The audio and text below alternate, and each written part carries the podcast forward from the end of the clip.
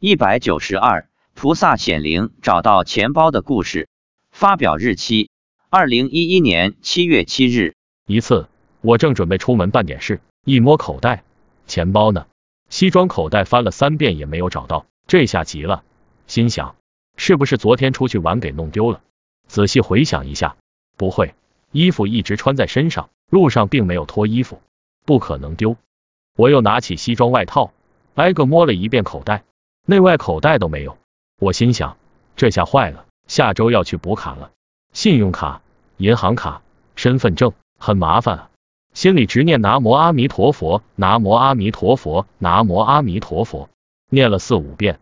当我把衣服放下扔在床上时，突然发现钱包就在衣服上面，奇怪啊，不可思议，因为刚才我还是拎着衣服扔下去，要是有钱包掉下去，也应该是被衣服所覆盖。不可能在衣服的上面，而应该在衣服的下面。我心想，只能是感谢观世音菩萨显灵了，帮我把钱包找了出来。此事千真万确，无法解释。我相信是观世音菩萨帮我找到的，因为我专修大悲咒，家里供的是千手千眼观世音菩萨，